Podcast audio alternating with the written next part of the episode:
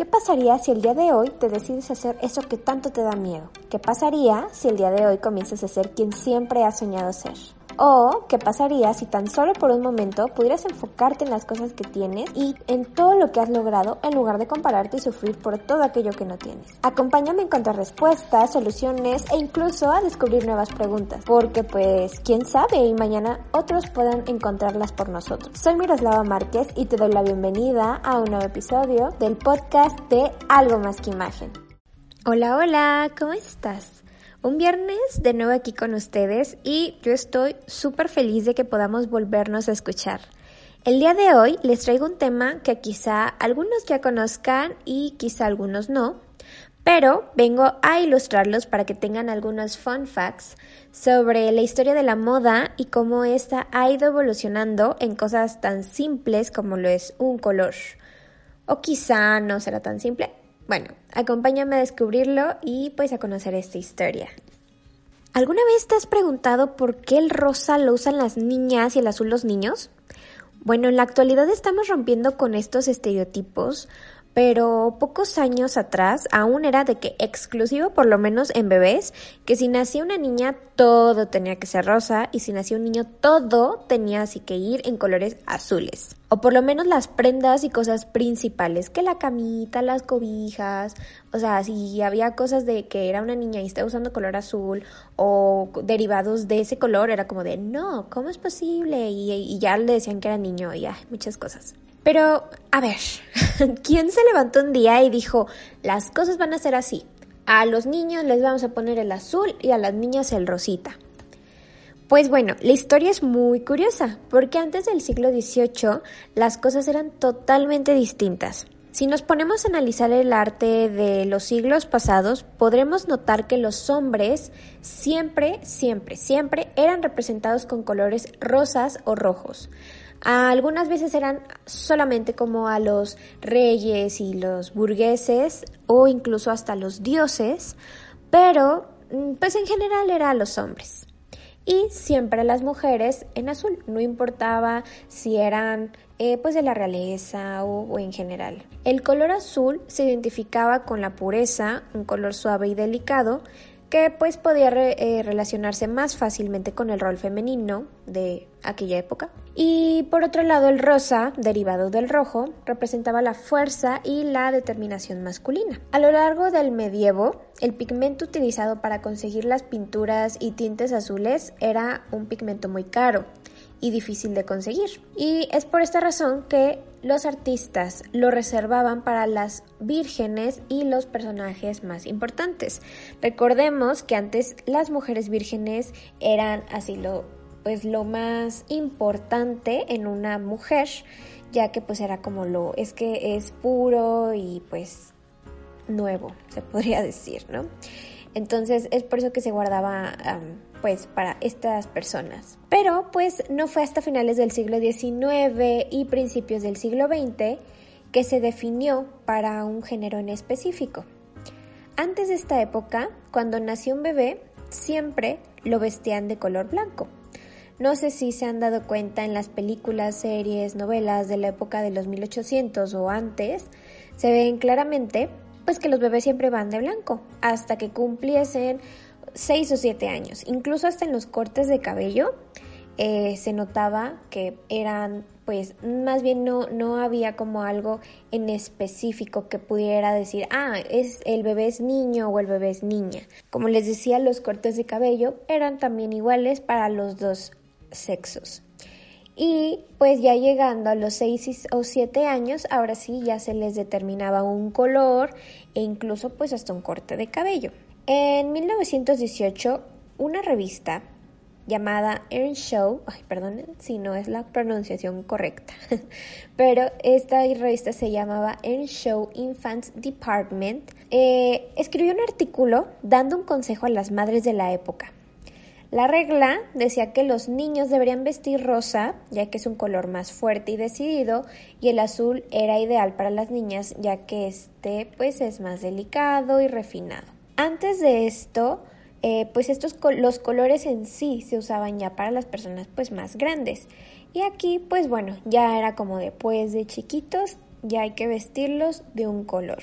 Y pues, ¿qué colores eran? Pues estos. O sea, era así como de, pues ya desde bebés vamos a ir viendo qué colores van para cada quien. Y bueno, según la revista GQ, donde tiene un artículo donde hablan de esta historia, ocurrió una gran confusión, ya que los grandes almacenes que producían toda la ropa infantil, pues no se ponían de acuerdo en qué color poner o qué color asociar a qué género.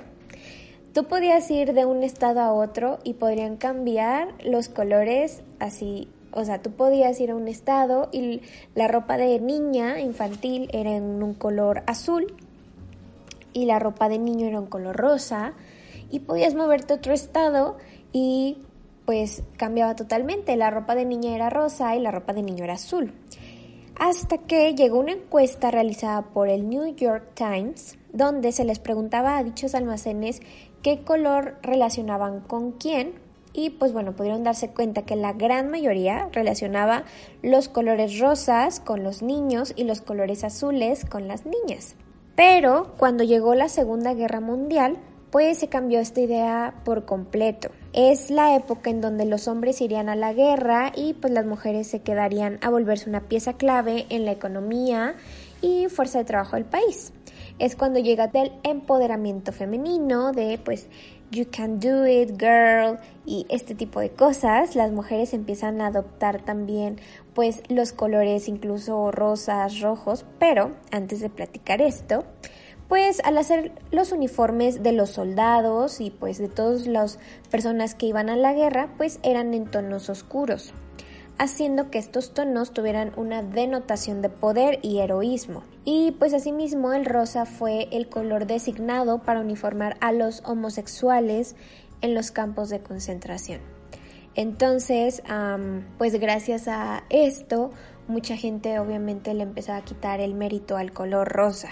Y bueno, esto también coincide que la primera dama de Estados Unidos del momento, eh, Mami Eisenhower, apareció en 1953 con un gigantesco vestido rosa, así de que parecía cupcake, para simbolizar que la paz estaría presente de nuevo y pues también para hacer reflejo de la nueva ideología de los años 50 de la esposa perfecta.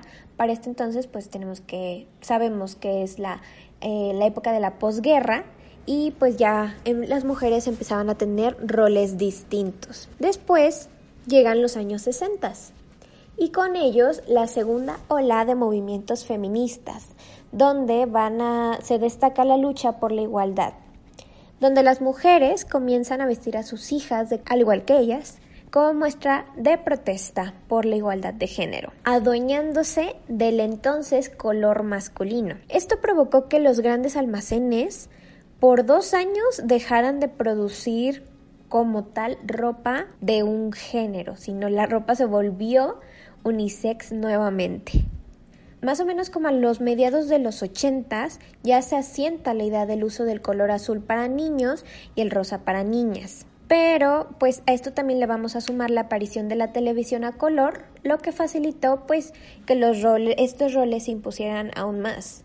Con el desarrollo de la televisión, la publicidad, los programas, como sabemos que era el principal eh, forma de entretenimiento para las personas, pues los colores se cuelan en las casas de las personas y esto consiguió que el color rosa se terminara por identificar como la mujer y el color azul con el hombre. Y bueno, llegando, bueno, pasamos después muchos años, muchos años, donde pues esto sigue siendo así.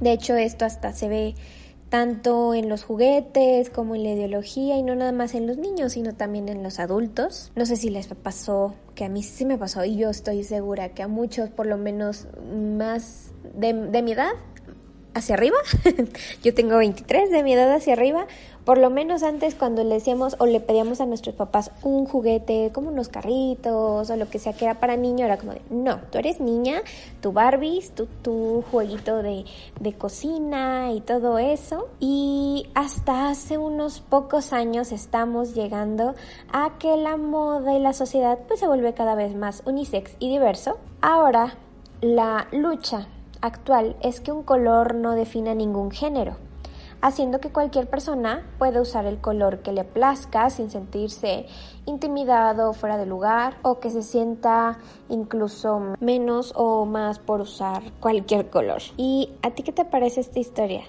¿La conocías? Algunas personas pueden que conozcan algunas cositas, pero aquí está más más profundizada. Es un buen tema de reflexión para futuras generaciones y a mi parecer puede que lleguemos a romper cada vez más la fina línea entre qué colores para cada género y creo que en un futuro no muy lejano vamos a lograr que pues simplemente los colores puedan usarse por hombres, mujeres, niños, niñas, quien sea. Y bueno, hemos llegado al final de este capítulo. En esta ocasión muy cortito, pero lleno de historia que ahora podrás ir a platicárselo a otras personas. Espero que te haya gustado y que hayas aprendido mucho sobre la evolución que hemos tenido en la ideología como sociedad y todo lo que implica o todo lo que la moda conlleva, no es solamente el vestirse, el verse bonito. La moda es mucho más que eso. Aún queda mucho por recorrer, así que pues hasta aquí nos quedaremos en esta parte de la historia. Te agradezco por tu tiempo y por haber llegado hasta este momento del capítulo. Te deseo que seas muy feliz y nos escucharemos en el siguiente capítulo. Te mando un besito. Bye.